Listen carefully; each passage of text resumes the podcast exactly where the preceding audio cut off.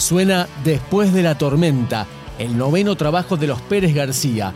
El sexteto, encabezado por Beto Holguín, entró en los estudios Romaphonic con producción de Juan Bruno y Pepe Céspedes de Bersuit para darle forma a estas 11 canciones que, según recuerda a su autor, nacieron en la intimidad de su casa con una guitarra criolla y un piano para ir creciendo hasta el resultado final, que tiene el sello de esta banda del oeste bonaerense.